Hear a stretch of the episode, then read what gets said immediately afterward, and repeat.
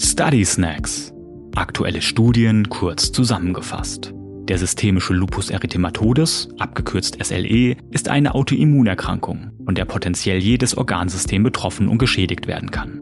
Bei mehr als der Hälfte der Fälle kommt es zu einer Beteiligung der Nieren. Mit einem Update der Euler-Empfehlungen gab es wichtige Aktualisierungen für das SLE-Management.